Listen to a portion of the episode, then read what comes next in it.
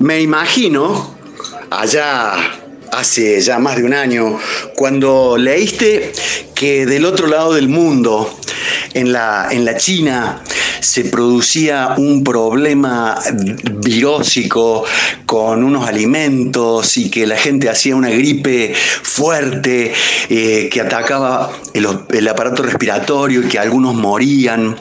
¿Qué pensaste? Dijiste, esto, esto no, viene nunca para acá, o, abriste el ojo y dijiste, mmm. Bueno, la verdad que viste, como en ese momento nos estamos, digamos, todos desayunando de estas nuevas cosas, como vos decís. Y bueno, en un principio, cuando estaba lejos, un poco de incredulidad y por ahí de no llevarle mucho el apunte. Pero yo creo que, bueno, todos nos pusimos muy serios con el asunto cuando empezó todo lo de Europa. Claro. ¿no? Cuando, cuando empezó la pandemia fuerte en Italia, bueno, ahí ya eh, la esperábamos, decíamos, sabíamos que se venía. Y bueno, yo desde, en lo personal es como que te vas preparando como para, como para una guerra, por así decirlo, ¿viste? ¿Qué es eso? Como para que saber que vas a tener que ir a la trinchera, de que te va a tocar hacer cosas que por ahí no haces normalmente. Este, bueno, en aquel entonces se decía de que el recurso médico, el recurso humano médico podía llegar a ser, eh, digamos, sobrepasado. sobrepasado. Entonces que los médicos íbamos a tener que hacer de todo, eh, por ahí algo que está escapa o está lejos de nuestra especialidad o, de nuestra actividad diaria. Así que bueno, la verdad que yo por lo menos me lo tomé con, con mucha responsabilidad y con y, bueno, preparándome para, cualquier cosa, digamos, ¿no? Este, después finalmente, y gracias a Dios, em, no, no, no, no fue para tanto, digamos, si bien hubo un momento crítico que fue allá por octubre, pero, pero bueno, nunca yo creo, por lo menos en, en Córdoba, en nuestro medio, estuvo sobrepasado. Claro. Pero bueno, este, eh, enfrentamos toda esta gran pandemia y este, y este gran eh, cambio para toda la humanidad, ¿no? Realmente una cosa que, uno ve que vivimos acá, lo mismo que se vive en todos los países del mundo, y bueno, al mismo tiempo, ¿no? Cosas que, bueno, realmente fueron, fueron muy este, aleccionadoras también de algún punto de vista. Y fuimos viviendo como el minuto a minuto, ¿no? fuimos aprendiendo también de algo que el mundo ignoraba. Absolutamente, digamos, qué sé yo, yo creo, no sé, la última gran pandemia se remonta creo que el siglo la fiebre española. La fiebre española, ¿no? Esto se hace más de 100 años de eso. Todos nosotros no la hemos vivido y, no, no, hemos pasado por una cosa así. Así que bueno, y contra el reloj, vos viste, o sea, lo, que se ha trabajado tanto desde el punto de vista de salud pública, desde el punto de vista de, desarrollar las vacunas en tiempo récord, porque realmente fue un tiempo récord imposible, lo, increíble de creer de lo rápido que ya estamos teniendo vacunas y que nos estamos vacunando. Este, y bueno, qué sé yo, yo en, en, en mi en mi especialidad y en, y en, y en mi área, bueno, preocupado un poco por, por los pacientes con obesidad, porque desde el primer momento se supo que los pacientes obesos eran pacientes de riesgo para, para, para, este virus. Primera línea. Primera línea, junto con los diabéticos y junto con, con, con los pacientes con enfermedades cardiovasculares. Así que bueno, imagínate de que este, preocupado por eso, eh, y bueno, lo hemos ido viendo eh, también en, nuestros, nuestros pacientes, como venían preguntando, y bueno, y, ellos muy asustados al principio, muy, con, muy guardados, por así decirlo, durante la cuarentena. Este, y bueno, y con el correr de los meses cada vez han ido saliendo más estudios y más este, información y estadística en cuanto a que lamentablemente la población con, con obesidad sufría y agarraba este virus y, y, le daba, digamos, alta morbimortalidad. Alta morbimortalidad. O sea, grupo de riesgo, más allá de la edad. ¿no? O sea, porque también Los, los, pacientes jóvenes con obesidad la han pasado mal en esta pandemia, ¿no? Sean ustedes bienvenidos a una nueva emisión de los temas médicos, el programa de salud del Hospital Italiano de Córdoba en Radio Sucesos. Y para quienes lo conocen, ya saben que estamos con el doctor Javier Barrio Nuevo en el Departamento de Cirugía Bariátrica del Servicio de Cirugía del Hospital. Eh, Javi, ¿Te imaginaste alguna vez, porque no es la primera vez que hacemos nota, que íbamos a estar los dos con barbijo, eh, yo apuntándote con, una caña y en la punta el, micrófono? Eh, ¿Vos pensaste que esto nos iba a tocar vivirlo en algún momento? Sinceramente no, nunca se me cruzó por la cabeza. Incluso los protocolos. Y también, eh, digamos, cuando me acuerdo por allá por, por marzo, cuando empezaba todo esto, bueno, pensábamos que en septiembre iba a estar todo bien. Viste, pasa el frío, pasa el invierno, llegan los primeros calores y chau coronavirus. Y bueno, y acá estamos febrero y todavía, digamos, estamos bueno, si bien hemos ido aprendiendo como comunidad a convivir con todo esto, pero bueno, la verdad que no, a mí personalmente nunca se me ocurrió pensar que podíamos a poder llegar a esto. Sí, Javi, y mm, el tema también de tu, gran eh, volumen de pacientes a los que la pandemia, el, el encierro, el quedate en tu casa, me parece que le hizo peor. Absolutamente, sí. Eh, bueno, en nuestro caso frenó mucho los tratamientos. Eh, vos sabés que los tratamientos que, nosotros hacemos son tratamientos que demoran unos cuantos meses, a veces hasta dos años, y es muy importante tener constancia y tener eh, unas visitas que tienen que ser por lo menos mensuales con nuestro equipo de, tratamiento de la obesidad. Y bueno, todo eso se, cortó a cero, digamos, ¿no? Hubo unos meses que fueron, yo diría, abril, mayo, junio, julio, donde prácticamente ni el, bueno, no, los consultorios estuvieron cerrados. Claro, claro. O sea que la gente que venía del interior no podía viajar. Eh, o sea que sí, totalmente fue un freno importante y encima en una población que necesita poder, digamos, solucionar o, poder ayudarlos con el tema del sobrepeso, porque justamente, como, como, te decía hace un rato, son gente de, riesgo, ¿no? Sí. Así que, Además, eh, em, Javier, eh, em, el, hacinamiento, el confinamiento, perdón, eh, en muchos casos nos hizo aumentar algunos kilos. Así que imagínate tus pacientes que deben haber también padecido esa circunstancia. Bueno, eso eso ha sido casi la regla. Imagínate que primero que dejaron de venir, dejaron de estar en contacto con los nutricionistas, dejaron de hacer lo que normalmente hacen y después, bueno, el, confinamiento, el estrés, el estar en casa, el, salir de la rutina, se dificultó mucho la actividad física, la, actividad al aire libre. Entonces te diría que en la gran mayoría de los casos, eh, por decirte más del 90% de los pacientes han venido eh, con, aumento de peso, con que lo veníamos llevando y preparando para, una posible cirugía, por ejemplo. Y bueno, sí, fue un, retroceso de todo punto de vista, eso, lamentablemente, pero bueno, nos tocó a todos, ¿verdad? Sí, sí, sí. Sobrepeso, obesidad, eh, factores de riesgos, cuánto debe pesar una persona, cómo es el abordaje terapéutico de, estos pacientes, eh, qué relación hay entre sobrepeso y, COVID. Eh, podemos hablar también que esto del, exceso de peso, doctor Berrio Nuevo, es una pandemia y en algunos casos más importante que la que estamos viviendo con el corona. Bueno, que es una pandemia no hay ningún tipo de duda. Y es una pandemia que viene durando muchos años ya. Si es más o menos importante que el coronavirus, no lo sé, no soy yo para, para, para quién para, para pero en porcentaje, perdón, pero en porcentaje de la población sí. En porcentaje de la población sí. Lo que pasa es que es más silente, ¿no? O sea, el, coronavirus es esto de que si me agarro coronavirus me muero. Eh, mucha gente, digamos, eh, bueno, eh, con requerimiento de terapia intensiva, este miedo de... Es más explosivo. Y bueno, justamente eso es uno de los temas que por ahí en el próximo bloque lo vamos a charlar más a fondo, es que desde el punto de vista, digamos, de, tanto de las autoridades o de los gobiernos del, mundo, del mismo de la OMS, es como que son dos pandemias, pero a una se le ha dado una notoriedad y, un, y una, digamos, Una, una, importancia que esta última del, coronavirus increíble, y la otra, que es la que viene hace muchos años y que tiene una mortalidad también muy importante, nada más que uno no lo ve a diario y no se cuentan los muertos, es, como se cuentan y uno lo ve todos los días en el, en, los, reportes periodísticos. acá en, los medios, pero bueno, que también está. Y es una pandemia que está un poco, si me permitís la palabra, un poco ninguneada, por así decirlo, por el tema de de la salud y de, y de sobre todo de los gobiernos y a, nivel, digamos, eh, gobierno es una cosa que, digamos, muy poca gente accede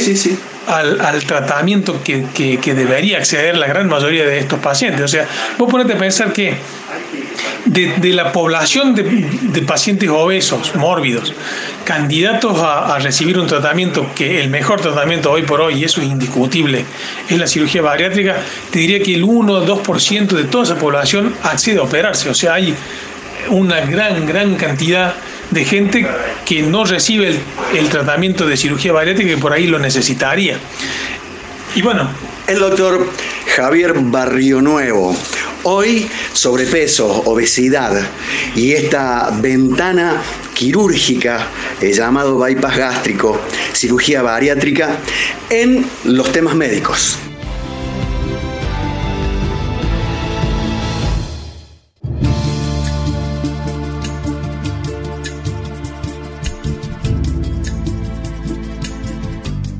Continuamos, continuamos con esta emisión de los temas médicos con el gentil auspicio del Hospital Italiano de Córdoba. Estaba eh, recordando mientras lo escuchaba al doctor Javier Barrio Nuevo aquella canción, ¿no? Que dice, eh, la pinta es lo de menos, vos sos un gordo bueno alegre y divertido, sos un gordito simpaticón. O sea que hasta tenía o tiene buena prensa ser, ser gordito, doctor. Lamentablemente. Bueno, lamentablemente eso viene culturalmente de hace muchos años, arraigado por ahí un poco en la, en, la gente.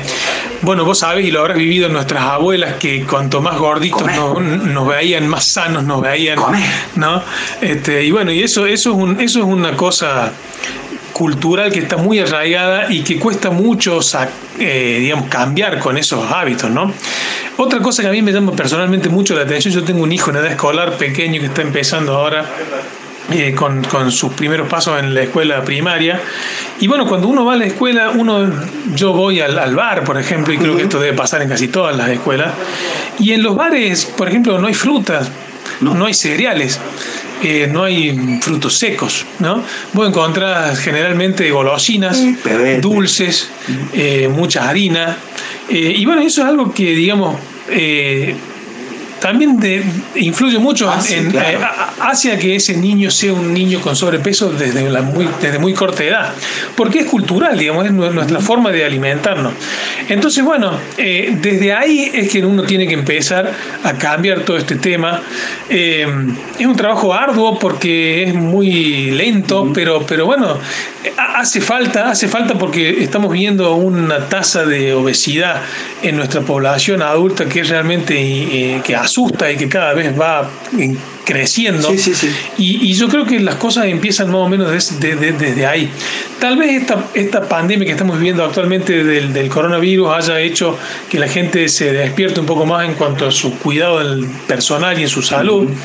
Este, también veo como algo positivo una gran ola de de, de, esto de cuidar el cuerpo y de hacer mucha actividad al aire libre, viste, mucha gente que hace bici, mucha gente que hace se ve mucho más que antes, por lo menos algo que, que, uno lo ve a diario y que, y que me parece que está buenísimo y que bueno, y ojalá que esos padres lo contagien a los niños y que, y que bueno, porque finalmente la obesidad es una cuestión cultural. O sea, si esto hace 70 años atrás no existía. No, Es un producto de la modernidad, por así decirlo. Sí, sí y de la vida sedentaria y de estar en casa y de, y de no salir. Y bueno, eh, se puede revertir y, hace falta mucho también, como te decía en el bloque anterior, de, compromiso de, la parte de pública y de salud pública. Y así como, como le han puesto extremadamente muy, muy muchas pilas y, mucho trabajo a esta pandemia del, del, coronavirus, ojalá de que de la misma manera se lo hagan con la pandemia de la obesidad, porque bueno, es algo que, que lo merece. Eh, pensaba mientras te escuchaba hablar de tu niño, ¿se hablará de estos en los colegios? Primera duda que se me clavó. Y segundo, eh, yo pertenezco a esa generación de padres que festejábamos los cumpleaños de nuestros chicos en las casas de, comida chatarra. Hacíamos el cumple ahí. Ojalá esa tendencia vaya en, eh, decreciendo. Sí, ojalá así sea, y bueno, pero es conciencia, digamos, es, es, una cosa que, que, tiene que partir de, los adultos, obviamente, y de bajarle línea a los más chicos, y sobre todo para mí es inculcarle el tema de deportes y actividad física y cosas al aire libre, ¿no? Y hablar desde, desde, el primer colegio, ¿no? De la primera infancia. Y bueno, y, y, en, y, en, la otra, la segunda casa que tienen los niños, que es el colegio, también es muy importante, ¿no? Este como te decía, que, bueno, hay muchos chicos que, aún, que almuerzan en el colegio. Bueno, eso eh, yo creo que, que el tema hay nutricionistas y hay gente que, en, los colegios que digamos que manejan ese tema. y bueno que que, se empiece por ahí. Doc, eh, vos sabés que anoche, eh, sabiendo que hoy teníamos esta charla, me puse a machetear algunas cosas, ¿no? Eh, los famosos factores de riesgo que, tanto brega la, salud pública por disminuir, por atenuar, por amenguar. por ejemplo, el tabaquismo es uno de los que va en descenso. la hipertensión como que va tendiendo a su control lo mismo que la diabetes. El sedentarismo cada vez es menos, eh, las dislipemias, pero en este caso el tema de la obesidad, el sobrepeso, va en aumento. se ha disparado respecto a los otros factores. Sí, lamentablemente sigue en aumento. Eh, ojalá que esto se vaya frenando. Yo creo que, y espero de, que estemos llegando, parafraseando a, la gente que habla del coronavirus, a un pico. Claro. Este, y, que, y que no vaya más allá. Eh, pero bueno, como te decía hace un rato, es una cuestión de principalmente cultural. Y sobre todo, eh, la obesidad va ligada a todos estos factores de riesgo que vos dijiste.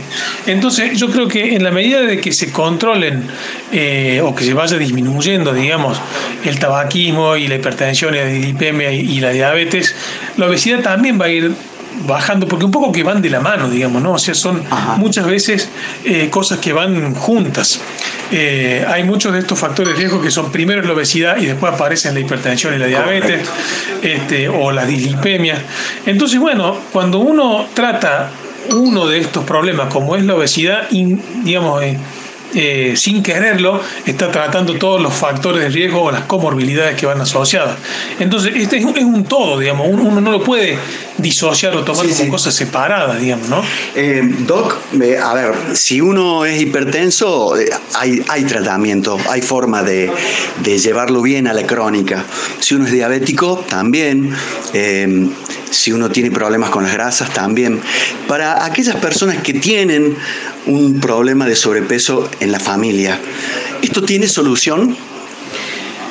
Bueno, eh, tener tiene, es difícil, digamos, y hay, que también catalogar los diferentes tipos de sobrepeso y de obesidad. Vos sabés que existe el sobrepeso, existe la obesidad tipo 1, y después existe la obesidad tipo 2, 3, que ya es mórbida, 4 y 5, digamos, ¿no? O sea, es como que hay diferentes grados. Para, para hablando de una obesidad de tipo 2 en adelante, es muy difícil, o por lo menos yo en mi experiencia de 15 años que llevo trabajando en Córdoba, te puedo decir que yo he visto muy pocos pacientes que puedan lograr revertir ese cuadro de obesidad y, y lograr llevar un peso saludable y mantenerlo en el tiempo con un tratamiento, digamos, conservador o médico, vamos a decir. O sea, dieta, actividad física, cambio de estilo de vida, alguna medicación. Es realmente excepcional, o sea, uno lo cuenta con la mano en los dedos. Sí, yo tuve un paciente una vez, pero en general, de ese tipo de sobrepeso, al día de hoy, y lamentablemente, no hay una cosa que nosotros podamos decir que tenemos buen resultado y resultado a largo plazo, salvo la cirugía bariátrica. O sea, es, es hoy por hoy, si uno tiene una obesidad mórbida o una obesidad tipo 2 para arriba, te diría que en la gran mayoría de los pacientes es la única solución que tienen. Eh, y ni hablar si el paciente además de obeso es diabético y, o tiene apnea del sueño o tiene hipertensión de difícil tratamiento. O sea, un paciente diabético que es obeso mórbido hoy tiene indicación de cirugía tanto por la obesidad como por la diabetes. Y, eso es algo que, no lo decimos nosotros los cirujanos del aparato digestivo. Es un tema que está consensuado tanto por las sociedades argentinas de nutrición, de diabetología, de, cirugía bariátrica, o sea, una cuestión multidisciplinaria y, no hay ya ninguna duda de que un paciente diabético y obeso debe operarse. Es, es la única y mejor tratamiento que hay para, para esos pacientes. Y esos pacientes, como te decía recién, no están recibiendo el tratamiento. La gran, gran mayoría se quedan afuera de esa posibilidad. El doctor Javier Barrio Nuevo, en el Departamento de Cirugía Bariátrica del Servicio de Cirugía del Hospital Italiano de Córdoba. En el próximo bloque, ¿cómo es el abordaje desde el minuto uno de la persona con sobrepeso hasta llegar al, al quirófano, si hace falta?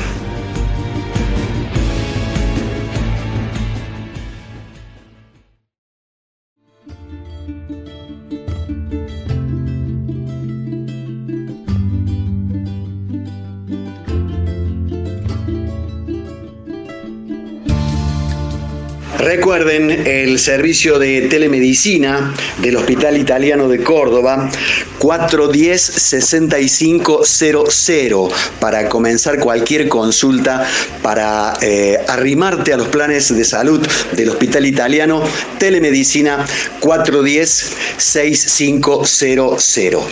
Hoy nos recibe el doctor Javier Barrio Nuevo en el Departamento de Cirugía Bariátrica del Hospital Italiano de Córdoba.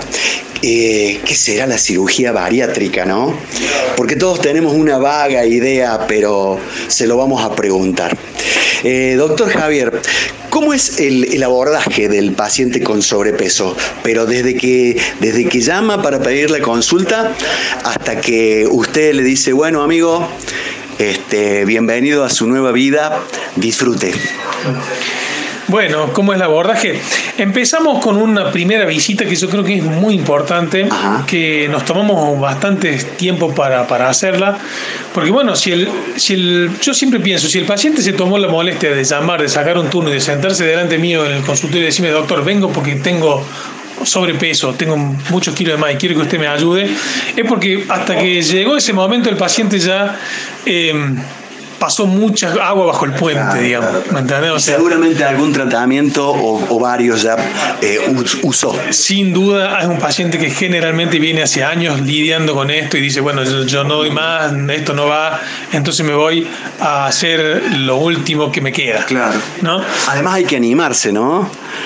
Porque los veo a ustedes de color verde y dice, capaz que lo mío es quirúrgico. Sí, totalmente, o sea, totalmente. yo respeto mucho al paciente que viene a la consulta, porque como te digo, si vino es por algo, es porque ya dice, bueno, ya no me queda otra. Claro, claro. Entonces, en esa primera consulta, eh, hacemos toda la medición y el pesaje y todas esas cosas y, le preguntamos sus antecedentes, eh, si tiene enfermedades asociadas, cómo es su familia, si tiene antecedentes médicos en la familia, si, tiene, si hay gorditos en la familia. Y después lo que yo llamo historia de la obesidad. Entonces, eso, eso lo dejamos bien plasmado en la historia clínica. O sea, ¿hace cuánto tiempo que, que es obeso o que es gordito? ¿Lo fue siempre, desde niño, desde adolescente o, hace pocos años? Y bueno, entonces, eh, después de esa, de esa entrevista que dura 20 minutos, media hora generalmente, uno ya se hace una idea de qué se trata ese paciente y bueno, y si, es un paciente potable para, continuar con el tratamiento, entonces lo enviamos al equipo. Ah. Y eh, bueno, el equipo está compuesto por eh, una médica clínica especialista en obesidad, la doctora Laura Blanc, eh, dos nutricionistas, la licenciada Carosi Bonsi, un psicólogo que es el licenciado Becker, un psiquiatra, y bueno, yo y, la doctora vigilante somos los, cirujanos. Así que bueno, en ese momento el paciente empieza a tener visitas mensuales con todo ese equipo. Entonces, cada una de las áreas se va a ir ocupando de, su, parte y para empezar a, encaminar a ese paciente en todo este tratamiento. Pregunto, eh, eh, perdón la interrupción porque si no después me olvido. Eh, ¿Cuál es la obesidad más fácil de tratar? ¿La, que estalló hace algunos años? Este, eh, ¿O la del gordito de toda la vida? Em, generalmente es más fácil cuanto más joven es el paciente. Digamos, el. El paciente obeso que superó los 50 o los 60 años y que viene hace 30 o 40 años con obesidad es más difícil. En cambio, los jóvenes, bueno, por, por, por su propia biología, digamos, y su juventud, responden mejor a los tratamientos. Y después hay otra pregunta que yo siempre les hago a los pacientes, es que en los tratamientos previos que han intentado hacer, ya sea dietas, la mayoría de las veces, si han tenido éxito en bajar o no. Hay gente que te dice, doctor, yo me propongo hacer dieta y rápidamente bajo 15, 20 kilos. Hay otros pacientes que dicen, doctor, yo he hecho 58 dietas en mi vida y nunca bajé más de 4 o 5 kilos. Bueno, ese paciente es más difícil. El, el que nunca pudo bajar es un paciente más, más complicado. En cambio, el paciente que tiene facilidad para bajar, bueno, si ya lo hizo antes con otros tratamientos, también lo va a hacer ahora. Vos me dirás, pero si tienen facilidad para bajar, ¿por qué está acá? Bueno, por el gran problema de los gorditos que siempre la mayoría reganan peso, digamos, bajan y suben, bajan y suben y siempre terminan con más peso del que tenían inicialmente, ¿no? ¿Qué tiene que ver el psicólogo, eh, la psicóloga en, en este abordaje multidisciplinario? Bueno, eso es clave. Es muy importante, digamos. Nosotros decimos que cirugía bariátrica son cuatro patas. La pata clínica, la pata de la nutrición, la pata quirúrgica, que te, diría, te diría que es la menos importante porque nuestra, nuestra actividad son dos horas de quirófano, hora y media, una hora y después se acabó. Y la parte psicológica, son cuatro patas de una misma mesa, cada una tiene su, su importancia. Y la parte psicológica, bueno, eh, muchos de los pacientes, no digo todos, pero muchos, son obesos porque tienen algún trastorno de ansiedad eh, que los lleva a, a, comer mucho, digamos, se canalizan su ansiedad, así como está el paciente que ansioso que fuma, está el paciente ansioso que come. Eh, después hay pacientes también que tienen algún tipo o grado de depresión y que la depresión los lleva a comer. Este, y bueno, y después está el tema de, su, de la conducta, ¿no? Los, los pacientes obesos, muchos tienen problemas de conducta y de malos hábitos, que bueno, eso es el, el, la parte psicológica muchas veces influye y, y, la parte psicológica los ayuda a cambiar o a modificar esos hábitos. Eh, y bueno, eso es muy importante. Y después también tenemos la parte del psiquiatra, que tiene, él, su principal función es detectar si el paciente tiene algún tipo de enfermedad eh, psiquiátrica eh, grave o no controlada, llámese alguna psicosis o alguna depresión mayor o algún trastorno bipolar importante, que esos son pacientes que hay que detectarlos si es que lo tienen esos problemas y filtrarlos y tratarlos muy bien antes de llevarlo a cirugía, que sería un error llevar a cirugía a un paciente que tiene un problema activo de ese tipo, incluidas las adicciones, ya, también, digamos, no solo a, a algunas drogas o psicotóxicos o, o, tóxicos, sino también al alcohol, ¿no? Alcohol, claro. Eh, Doc, eh, preguntitas cortas para ya meternos en el último bloque con la cirugía. Eh, ¿Cuánto debe pesar una persona? ¿Hay alguna tabla? ¿Hay algún eh, lugar donde ver, saber?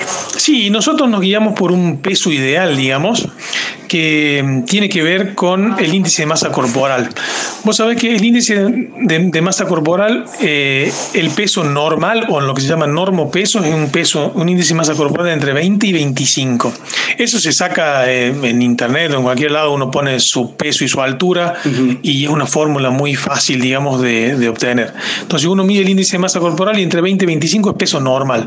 Nosotros, como nuestro equipo de cirugía bariátrica, consideramos peso ideal el índice de masa corporal 25. O sea, nosotros, si nosotros a un obeso lo podemos llevar a índice de masa corporal 25, que es el límite superior de lo normal, ya lo consideramos ideal y un muy buen resultado. Eh, sin embargo, bueno, sin, lo vamos a hablar después de la cirugía, pero nosotros medimos el resultado de la cirugía por el porcentaje de exceso de peso que ese paciente pierde. Te tiro un ejemplo. Porcentaje de exceso de peso que ese paciente pierde. Claro.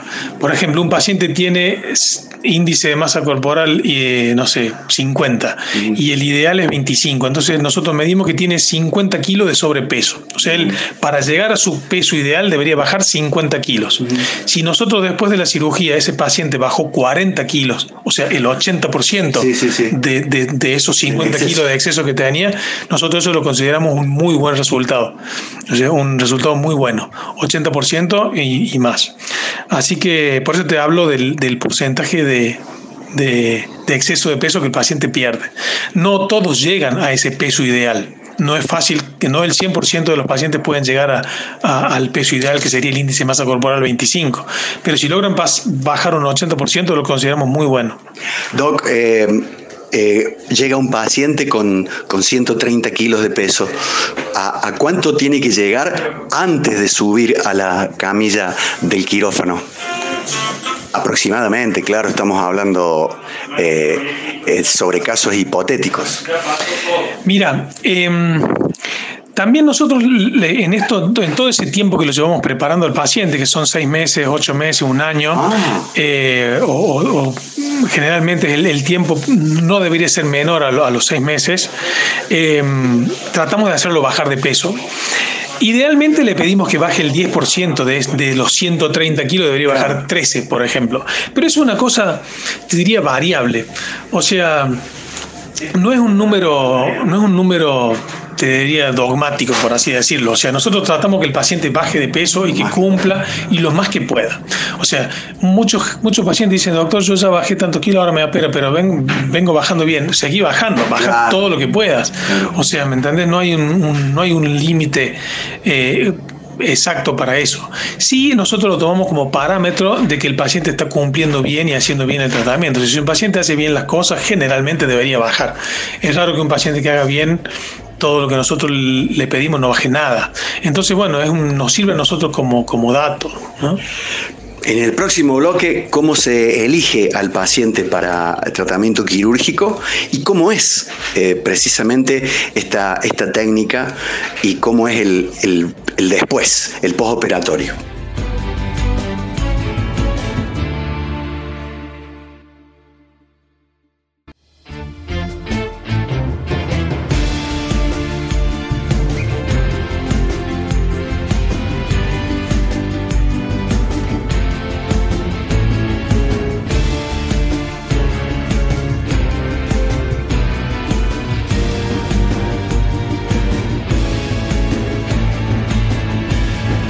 El agradecimiento para la gente de marketing, para la dirección médica del hospital y para todos los que hacen posible que semana a semana tengamos a nuestros especialistas eh, contándonos de su buen saber. Hoy en el Departamento de Cirugía Bariátrica del Servicio de Cirugía del Hospital Italiano de Córdoba con el, con el doctor Javier Barrio Nuevo. Todas las preguntas que ustedes hagan llegar se las vamos a reenviar a este estimado profesional. Eh, Javier, bueno, ¿cómo, ¿cómo se elige al paciente que va al quirófano y cómo se le dice no? Usted no es eh, eh, patrimonio, usted no es para llevarlo a la mesa de cirugía. Bueno, muy interesante pregunta, Vichy. Y antes de, como sé que es el último bloque, eh, de decir, mándale un gran saludo a toda tu audiencia y agradecerte a vos personalmente por haberme invitado una vez más a tu programa, que la verdad que me siento muy, muy cómodo y me gusta mucho. Así que gracias por eso. ¿Y cómo elegimos al, al- al paciente? Bueno, en, en una primera entrevista eh, vemos más o menos, ya vamos un poco sacando eh, datos que nos van a, a- hacer saber si ese paciente va a poder ser candidato a cirugía o no. Y en el transcurso del tiempo que lo vamos preparando, bueno, ahí en el momento donde vamos viendo cómo se comporta ese paciente y si realmente eh, cumple con, con los requisitos. Pero eh, en general, si un paciente tiene una obesidad mórbida o una obesidad tipo 2 y tiene comorbilidades, es muy difícil que nosotros le vayamos a a, a quitar la posibilidad de operarse, digamos. Este, ojalá y puede ser de que algunas veces los pacientes anden muy bien con el tratamiento médico y digan, doctor, yo no me quiero operar, la verdad que cambié mis hábitos, mi conducta y ando bárbaro y bueno, perfecto, eso sería un caso. Pero en general, eh, los, los pacientes que cumplen con los criterios de, de- de cirugía, o sea, tienen comorbilidades, tienen un peso adecuado para operarse, los operamos. Y sobre tu pregunta de a quiénes le decimos que no, bueno, eh, una de las principales cosas por las cuales decimos que no es si detectamos algún paciente que tiene un problema psiquiátrico o de adicciones. Eh, o sea, un paciente que nosotros sabemos que, por ejemplo, es un alcoholista activo, eh, no lo operamos. Y en eso somos tajantes, o sea, no hay que operarlos. Lo mismo si tiene, si si tiene algún otro tipo de adicciones, algún otro tipo de tóxicos. ¿Es un criterio de este servicio o es un criterio general? General, mundial, digamos. O sea, este, nosotros le llamamos contraindicaciones absolutas. Hay contraindicaciones absolutas y contraindicaciones relativas para la cirugía. Esta sería una contraindicación absoluta. Si un paciente que, tiene una enfermedad psiquiátrica activa no controlada o una adicción, no lo operamos. Eh, otro caso que, que, a veces hemos tratado de no operar, y esto sí es una cuestión ya que pasa personalmente por nuestro servicio, es a los menores de 18 años. Nosotros tenemos por, por, por conducta no operar a los, a, los adolescentes o a los niños. Existen servicios de cirugía eh, bariátrica, digamos, infantil, pero nosotros no lo hacemos. Yo personalmente creo que, que, un chico, de, un adolescente, un chico de 14, 15 años, todavía tiene mucho para crecer, para madurar, tanto físicamente como en su en su mente, en, su, en su personalidad y que muchas veces esos chicos una vez que, que, realmente hacen un clic cuando pasan una cierta edad eh, ellos pueden bajar de peso sin necesidad de, de, operarse. Después están en el otro extremo los, mayores de edad. Eh, en ese caso sí somos bastante más flexibles. La ley de obesidad dice que los pacientes para operarse de cirugía bariátrica es hasta los 65 años. Yo personalmente creo de que eso es una cosa que no podemos, digamos, porque si vos cumpliste 65 no y si tenés 64 y medio sí, o sea, ¿cuál es la diferencia? ¿Me entiendes? O sea, es una cosa que en nuestros servicios somos bastante más flexibles con el tema de la edad. Pero sí llega un momento donde uno la edad la puede llegar a tener en cuenta. Eh, ¿De qué se trata la cirugía? La cirugía se trata básicamente de una cirugía gástrica, digamos. Nosotros operamos el estómago. Hay diferentes técnicas quirúrgicas. Eh, de la más sencilla o, la menos compleja es la gastrectomía en manga. Después pasamos en complejidad al bypass gástrico, el mini bypass gástrico y después otras un poco más complicadas como el switch duodenal, por ejemplo. Pero en todos los casos lo que se busca es de tratar de eh, achicar ese estómago de manera de lograr restricción. ¿Restricción qué significa? Que lo que el estómago recibe sea mucho menos de lo que es normalmente o actualmente, ¿no? Entonces, eso es, uno de los, de los motivos, achicarlo de manera de que sea restrictivo. Un estómago normal, que ¿qué volumen puede receptar? Y 800 centímetros cúbicos, un litro, un litro y pico. ¿Y, ¿Y después de la cirugía, a cuánto lo llevan? Y con una manga gástrica quedan 150 centímetros cúbicos, más o menos, 200, depende del tamaño. Y con un bypass, menos todavía, 100 u 80 centímetros cúbicos. O sea, se achica considerablemente. Y además de eso, también hay un, hay un factor hormonal, porque hay una hormona, que es la hormona del, apetito, que se llama grelina, que cuando uno le hace esta cirugía a los pacientes, eh, esa hormona baja mucho su nivel en sangre, entonces el paciente deja de tener apetito. Eh, lo cual, bueno, los hace que, que puedan bajar de peso porque dejan de comer, porque les, quita esa, esa voracidad, por así decirlo. Tiene plenitud. Que tiene exactamente, exactamente. Y después, en eso en, eh, en las otras técnicas, el bypass, el mini bypass, además de la restricción, se agrega la mala absorción. O sea, es como que eh, artificialmente, por así decirlo, le acortamos el intestino delgado, o sea, la, porción de intestino delgado que absorbe nutrientes se hace mucho más corta, entonces el paciente, además de tener restricción, tiene mala absorción y bueno, eso es un factor más para, para que puedan descender de, peso, ¿no?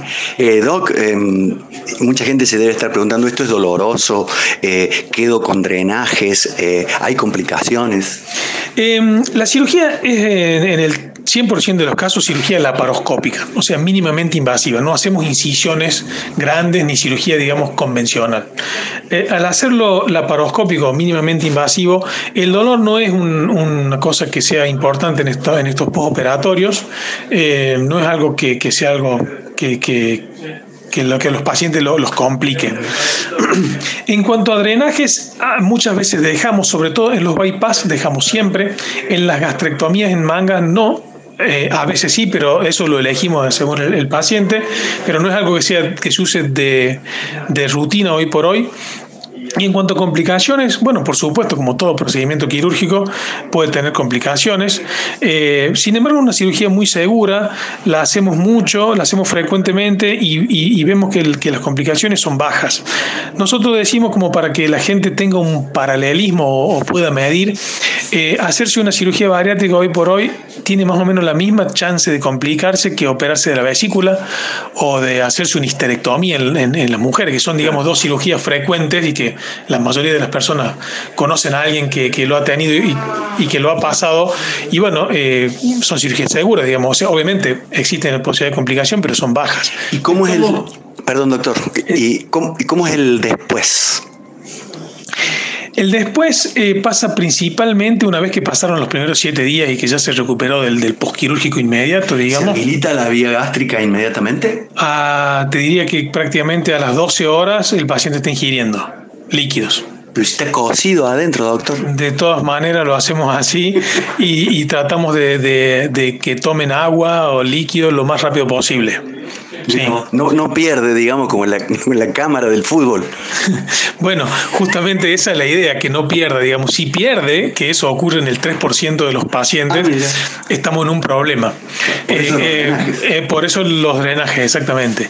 Pero bueno, incluso el líquido que le damos a tomar en las primeras horas es un líquido azul tiene color azul, tiene un tinte ah, azul, simplemente para, para, nosotros detectarlo en el drenaje, si pierde el drenaje lo va a captar y, lo vamos a ver.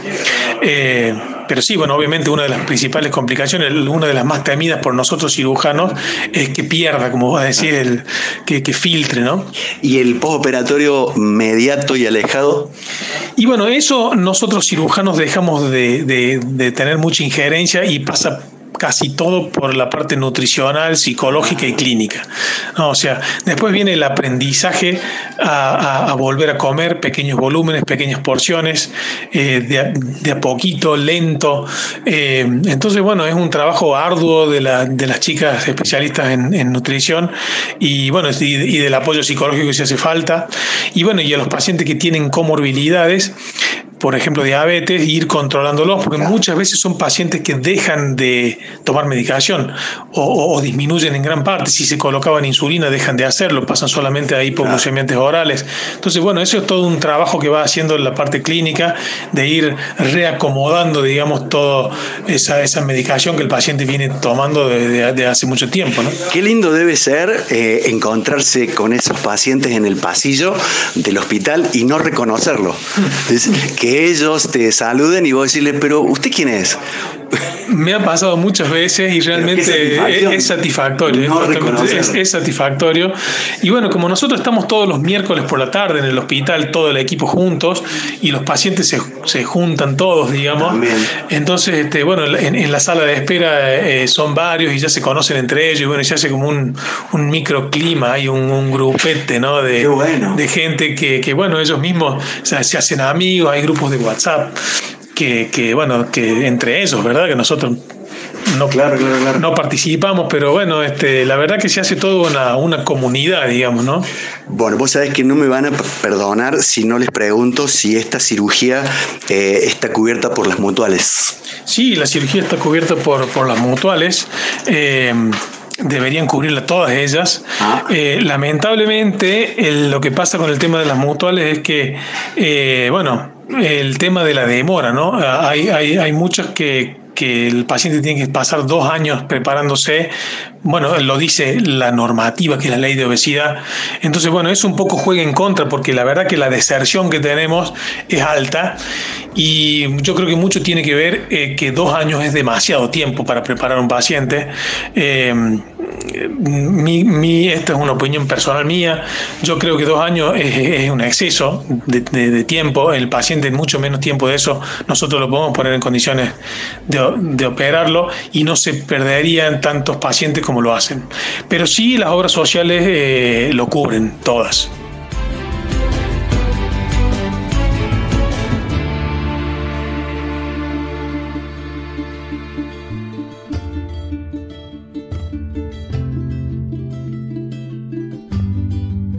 Ahí escuchábamos al doctor Javier Barrio Nuevo en el Departamento de Cirugía Bariátrica del Hospital Italiano. El agradecimiento para él, para todo su equipo y para el servicio de cirugía.